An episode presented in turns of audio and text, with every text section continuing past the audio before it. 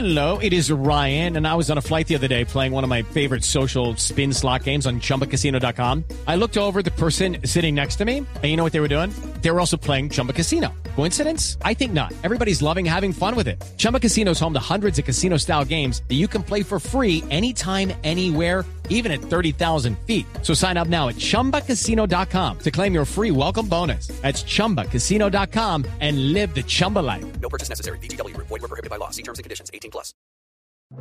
El siguiente podcast tiene contenido exclusivamente diseñado para tu interés. Blue Radio, la alternativa.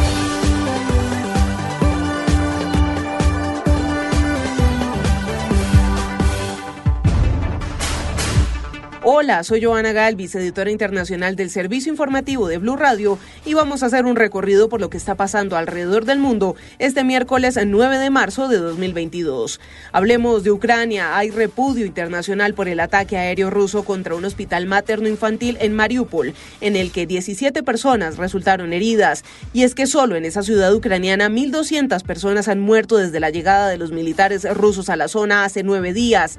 Para las autoridades locales, lo ocurrido durante este tiempo es un genocidio a la población civil. Lo ocurrido en esta zona portuaria también fue condenado por el presidente ucraniano Volodymyr Zelensky, que lo tomó como ejemplo para pedirle al mundo que el espacio aéreo de Ucrania sea seguro y se cierren los cielos. Por su parte, el gobierno de Estados Unidos calificó de bárbaro el ataque, a la vez que expresó su temor a que las fuerzas rusas consiguieran tomar el control de instalaciones de investigación biológica en Ucrania y confiscaran materiales sensibles. Aseguró Washington que están trabajando con los ucranianos para evitar que estos materiales de investigación caigan en manos de las fuerzas rusas si se aproximaran. A este recorrido por el mundo se une nuestro compañero Enrique Rodríguez desde Europa que nos cuenta qué está pasando en territorio ucraniano. La de hoy es una nueva jornada de alto al fuego parcial y de corredores humanitarios activos. El anuncio lo hacía la viceprimera ministra ucraniana Irina Bereshuk. Ми отримали повідомлення від Російської Федерації щодо погодження раніше запропонованих нами маршрутів. Y aunque en un primer momento se activaron seis de esas rutas, horas más tarde el propio gobierno ucraniano denunciaba que tan solo dos de los corredores estaban operativos, con una tregua que los cobijaba durante 12 horas. Sin embargo, la principal preocupación en Ucrania está de nuevo centrada en las instalaciones nucleares, particularmente en la de Chernóbil, ubicada en la localidad de Pripyat y que en las últimas horas se ha confirmado que ha sido desconectada de la red eléctrica. So that's right. Uh, the, the information concerning the cutting of electricity supply is, is true. And uh, so now we understand that we need to do as quickly as we can to repair. tal y como ha narrado el ministro ucraniano de Energía en declaraciones a la BBC. Por su parte, y en declaraciones a Mañanas Blue, el máximo responsable de la Agencia Internacional para la Energía Atómica, el argentino Rafael Grossi, ha señalado que no hay peligro como consecuencia de esa desconexión. Aquí el problema es menor porque, en primer lugar, como decía, no, no hay ningún reactor en activo en este momento. Lo único que hay es en la central número 4, que es aquella famosa eh, central donde hubo el accidente eh, hace más de 30 años. En lo estrictamente diplomático, las esperanzas se centran en la reunión que van a mantener mañana los responsables de relaciones exteriores de Ucrania y Rusia. Lo harán en Turquía bajo el apoyo del gobierno de Recep Tayyip Erdogan. Gracias Enrique, y ya son más de 200 las empresas las que han decidido dejar de trabajar en Rusia, cerrando operaciones y abandonando el país. Y muchas no lo hacen solo por las sanciones económicas, sino también por imagen. Temen ser las únicas que se queden lucrando en Rusia en medio de la guerra. Silvia Carrasco. Los anuncios se fueron sucediendo como cascada y no paran cada uno de los 14 días que ha durado la invasión rusa a Ucrania. Los formatos son distintos. Unas empresas hablan de desinvertir, o sea, vender su participación en empresas nativas rusas como British Petroleum, que está deshaciéndose de su casi 20% de propiedad en Gazprom. Otras anuncian suspensión temporal de sus actividades como Heineken, Coca-Cola, Starbucks, Pepsi, KFC o McDonald's, o las que se van del país, eh, muchas de ellas empresas digitales que lo tienen más fácil como Airbnb, Disney o Netflix, eh, pero también la industria pesada como General Motors, IKEA, Apple, Microsoft o Shell, que cierra más de 500 estaciones de gasolina. Muchas de esas empresas están asumiendo millones de dólares en pérdidas por estas decisiones, como es el caso de los sistemas de pago como PayPal o las tarjetas Visa y Mastercard que dejaron de operar en Rusia. Las empresas temen en el rechazo público como le ocurrió a Shell la semana pasada cuando en medio de las sanciones aprovechó de comprar petróleo y gas baratos a Rusia.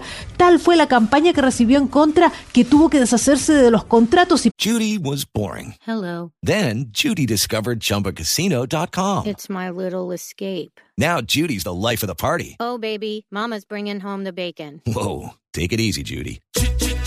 The Chumba life is for everybody. So go to ChumbaCasino.com and play over 100 casino style games. Join today and play for free for your chance to redeem some serious prizes. ChumbaCasino.com. No purchase necessary. Void where prohibited by law. 18 plus terms and conditions apply. See website for details. pedir disculpas públicas. Actualmente universidades como Yale publican listas de las empresas que siguen operando en Rusia. Son al menos 29 empresas como Nestlé, los hoteles Hilton, los hoteles Marriott o las pizzas Papa John's, entre otros. Muy bien, Silvia, y las bajas temperaturas en zona de frontera entre Ucrania y Polonia agravan la situación de quienes huyen de la guerra. En Medica, Polonia, Celia Mendoza de La Voz de América con las labores para atender a las personas en medio de la incertidumbre y el frío. Es el cruce fronterizo de Medica, al otro lado está Ucrania. Niños, madres de familia, personas mayores están cruzando hasta Polonia, algo que se ha registrado diariamente desde hace ya dos semanas. A este lado de la frontera hay voluntarios los cuales están entregando ayuda médica gratuita a las personas que cruzan y en especial en días como hoy cuando las temperaturas han bajado significativamente.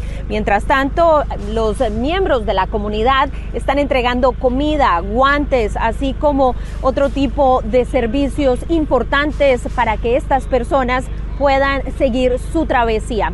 Por ahora, las autoridades locales están trabajando con organizaciones internacionales como UNICEF y ACNUR, los cuales han alertado acerca de la vulnerabilidad de la población civil y también de los niños, millones de ellos quienes se encuentran actualmente en condiciones críticas dentro y fuera de Ucrania. Informó Celia Mendoza de La Voz de América desde Medica, Polonia, para Blue Radio.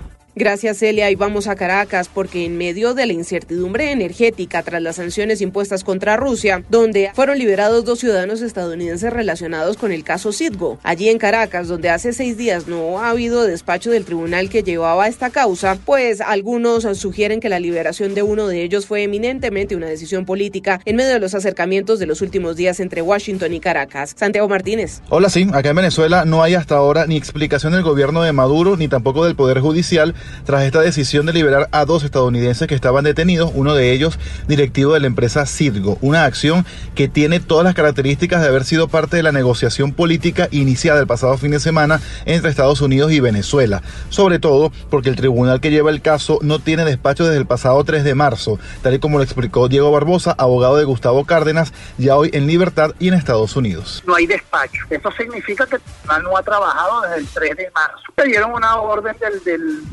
alto gobierno y lo soltaron y después se verá que va a aparecer en el expediente cualquier cosa. Lo que pasa es que a ciencia cierta yo no sé cuál es el argumento que utilizan para liberar a una persona. Podría ser un indulto, una conmutación de pena. Resaltar que aún quedan ocho estadounidenses detenidos, cinco de ellos directivos de Citgo, esto mientras aún se está a la espera de lo que podría ser la respuesta concreta del gobierno de Biden tras estas primeras dos liberaciones, aunque en este punto algunos analistas se atreven a adelantar que podrían venir al menos un alivio en las sanciones petroleras hacia Venezuela. Gracias Santiago y aunque este recorrido por el mundo se detiene por el momento, lo invito a seguir conectado con bluradio.com slash podcast para que esté bien acompañado y bien informado. Nos escuchamos luego. Escucha este y todos los programas de Blue Radio cuando quieras y sin interrupción en los podcasts de www.bluradio.com. Blue Radio, la alternativa. With Lucky Land slots, you can get lucky just about anywhere. Dearly beloved, we are gathered here today to. Has anyone seen the bride and groom? Sorry, sorry, we're here. We were getting lucky in the limo and we lost track of time. No, Lucky Land Casino, with cash prizes that add up quicker than a guest registry. In that case, I pronounce you lucky. Play for free at LuckyLandSlots.com. Daily bonuses are waiting. No purchase necessary. Void where prohibited by law. 18 plus. Terms and conditions apply. See website for details.